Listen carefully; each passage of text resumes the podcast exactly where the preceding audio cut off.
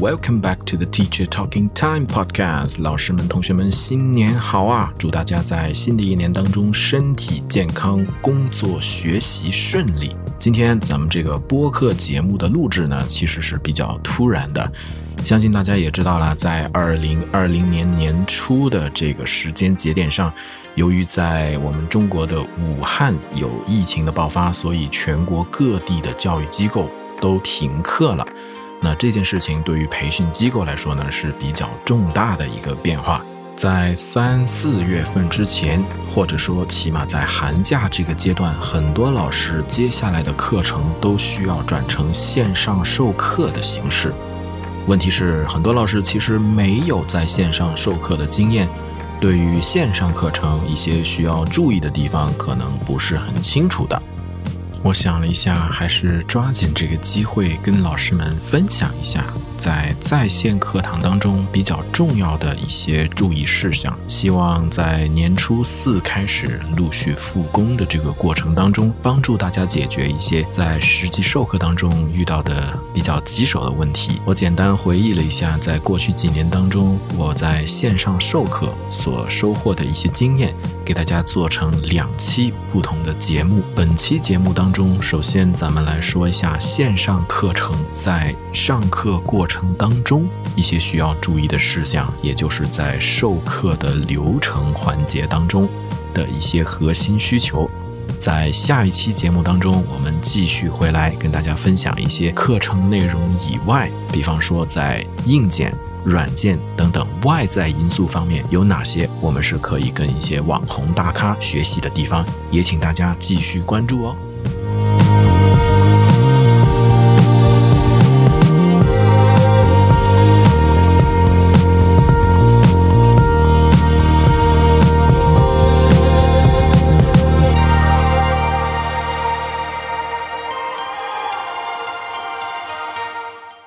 在今天的节目当中，我们会重点介绍线下课堂，尤其是小班授课的特点，以及转成线上授课之后有哪些在技术方面的优势和劣势是我们需要注意的。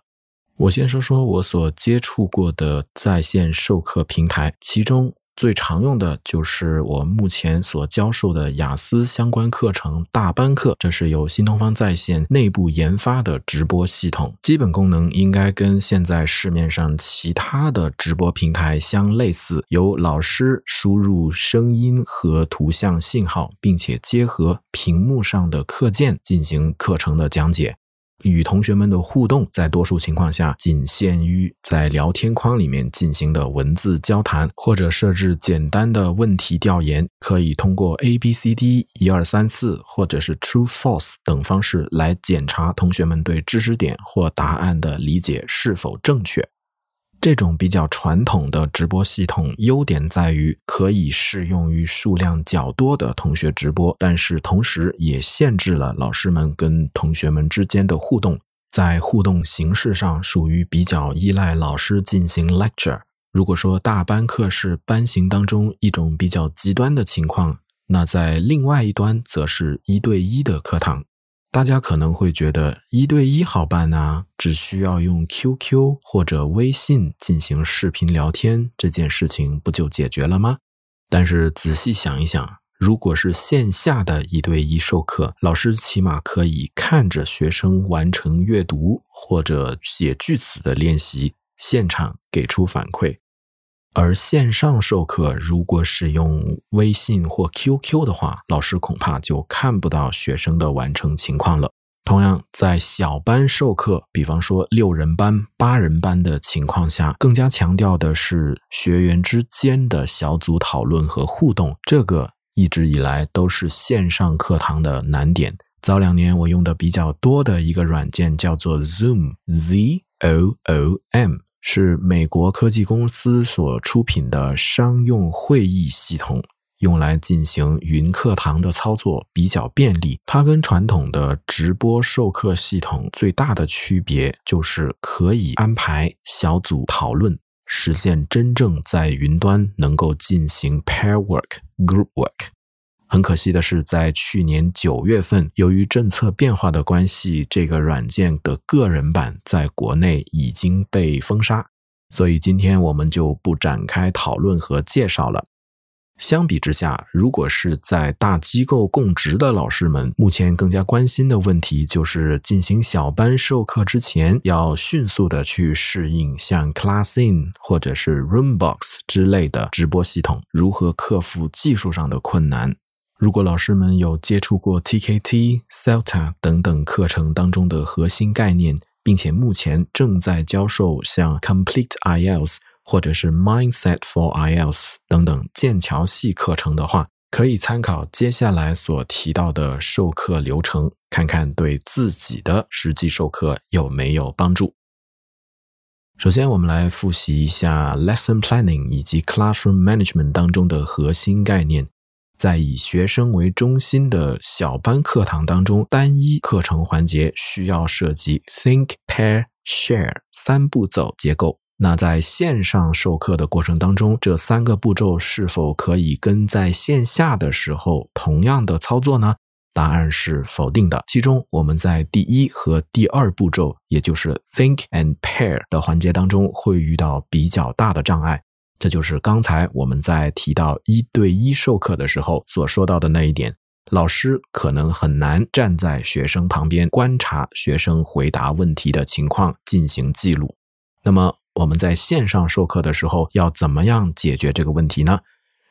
我们用 Classin 作为例子来谈一谈如何解决这个问题。因为 Classin 是没有语音进行 pair discussion 的功能，但是从小班授课来说，我们的课堂重心是学生本身，而不是老师的一言堂。因此，学生依然需要首先进行独立思考，同时老师也需要对思考的情况、答题的情况进行观察和记录。说到这个地方，强烈不推荐老师们上来就直接点学生回答一些问题，除非是在进行 warm up 或者是 lead in 阶段所设置的，学生本身背景知识非常丰富，而且是一些简单非开放性的这个 yes no questions。除此之外，如果是对于题型的基本特征学习，对于答题的方法进行的思考等等，不建议这么简单粗暴。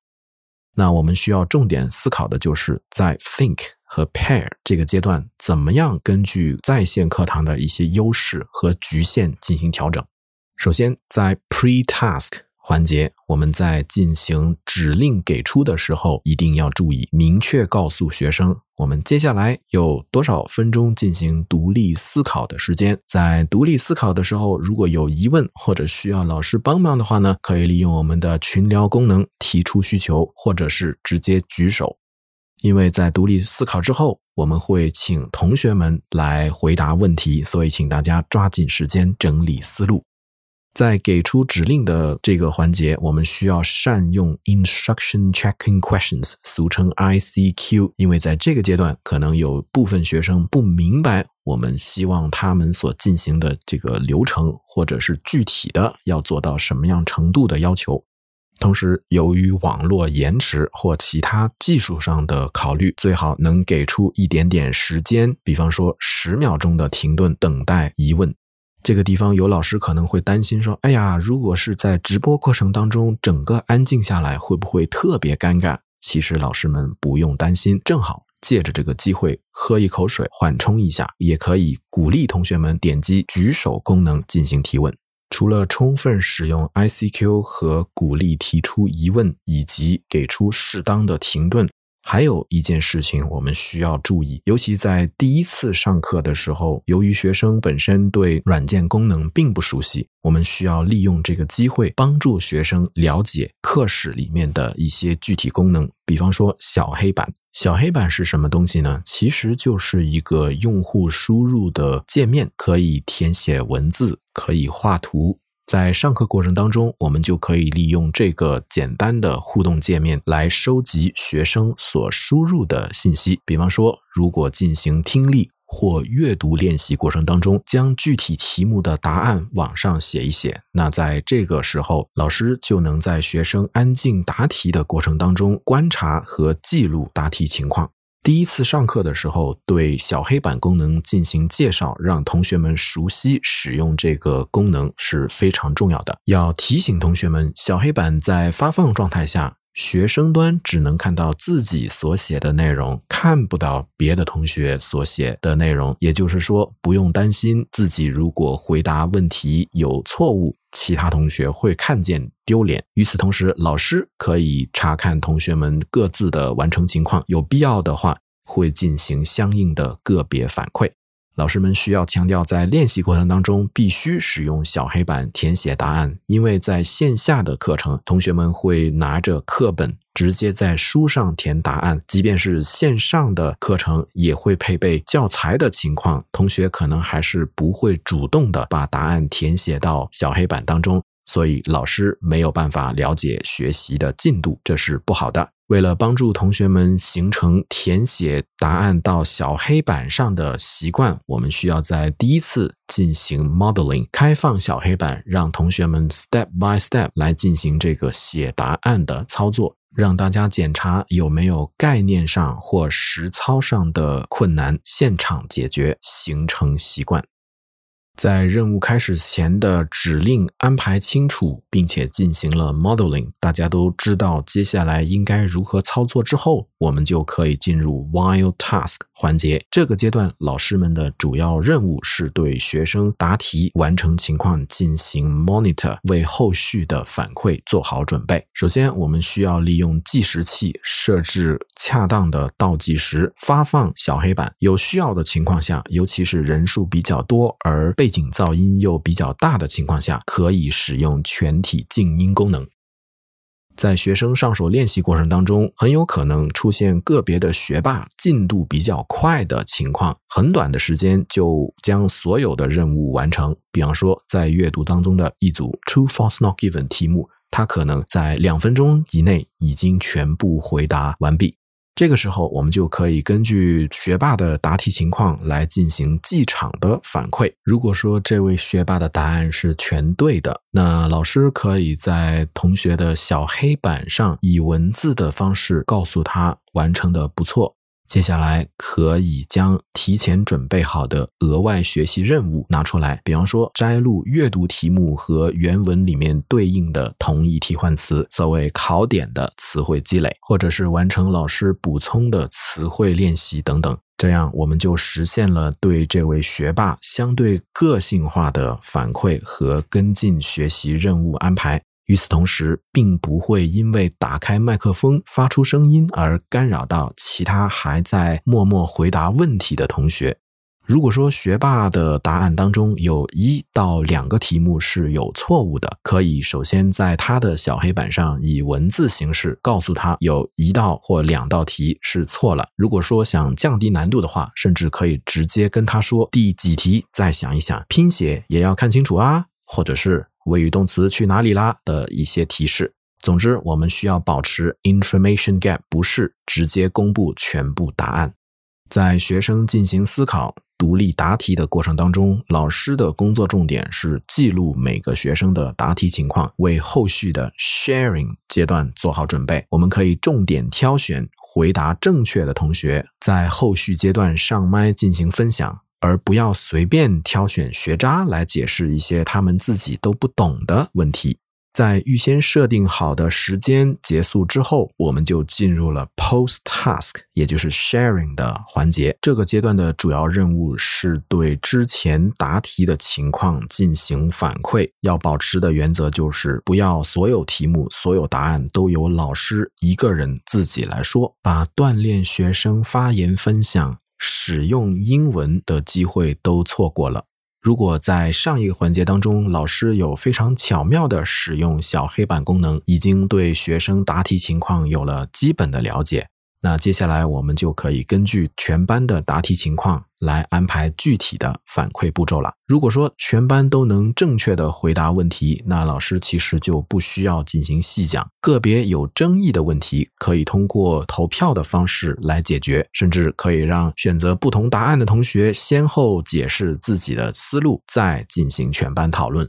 如果是一些全班都感觉有困难的题目，可以适当给出一些提示，比方说具体的定位在什么地方，可以关注哪个考点词，或者可以留意哪个上下文的信息点等等。看一下在现场有没有人能够迅速做出改正，说出正确答案，并且说出具体的原因。如果在这个阶段有回答正确或起码进行努力尝试的同学，请老师们不要吝啬口头的表扬，比方说 “very good”、“perfect answer”，以及使用直播系统当中所配备的小红花、勋章或点赞功能。具体每道题目的反馈，可以根据之前所记录的答题情况，分别去点。那道题做对的同学来进行回答。这些同学自己可能不知道题目做对没有关系，只要他能说出答案，然后能大约正确解释考点所在，就达到了我们进行同伴之间的反馈 （peer feedback） 这个目的。挑选谁来回答哪道问题，其实是一个技术活儿，一定要注意平衡。对于那些平常不主动去回答问题的同学，在课堂上我们要给予优先照顾，给机会他们开口来说说看。当他意识到他自己说的答案是正确的，或者说起码通过努力他能比较接近正确答案，这对于提高他自己的自信以及提高课堂参与度来说都是有很大好处的。有的时候，我们还可以进行形式的变化，比方说，让一位做的不错的同学来列出他的全部答案，然后告诉其他的学生当中有一到两个答案是错误的。这个动作也是设置 information gap，然后让同学们自己来讨论和反馈哪个答案有误。讨论过程当中，就自然而然将大家可能掌握的不是特别好的部分进行了解决。同学们在解释自己答案的过程当中，不一定有严谨的结构，相应会拖慢课堂进度。那么，老师给予语言上的一些补充引导，比方说说的很好，但是这个词对应的是原文的哪个字眼呢？或者说另外一个某某答案为什么填在这个地方就不合适呢？这种引导性、限制性的操作有利于提高课堂效率。总之，原则就是不要什么内容都由老师自己来讲完，不然还上什么小班课呀？最后再提另外一个点，也就是让学生离开课程界面，在手机上通过微信的视频、语音、截图等等方式发送答案给老师的操作，我们其实是不太推荐的。因为老师并不在学生身边，没有办法去监控学生在完成了老师要求发送答案的操作之后，会不会被手机上其他的通知或者是消息所打断他的注意力，影响课堂的效果。如果说是口语课必须开口操练的场景，也建议老师们尽量控制在课上使用微信语音的频率，推荐用更多的课后作业形式来完成这种练习。如果是听力、阅读或者写作课的话呢，实际上 Classin 的小黑板、答题器、群聊等等相关的功能，能满足最基本的需求，就不需要向外求助了。说到这里，我们就把线上授课，尤其是在小班互动课堂的具体场景下，单个学习任务的 pre-task、while task、post task 环节注意事项给大家进行了简单介绍，希望对老师们有所启发，对自己备课和实际行课的过程有所帮助。也非常欢迎小伙伴们在听完本期节目之后，无论是对节目内容有不认同、不理解。或补充都欢迎大家留言进行分享，而下期节目当中我们会继续在线课堂这个话题。除了我们比较熟悉的授课内容、课堂流程之外，有没有哪些硬件、软件的准备功夫需要留意呢？如果您想借着疫情的契机，华丽转身成为新一代的网红老师，那么下一期的节目千万不要错过哟。好了，今天我们就先说到这里，咱们下次见，拜。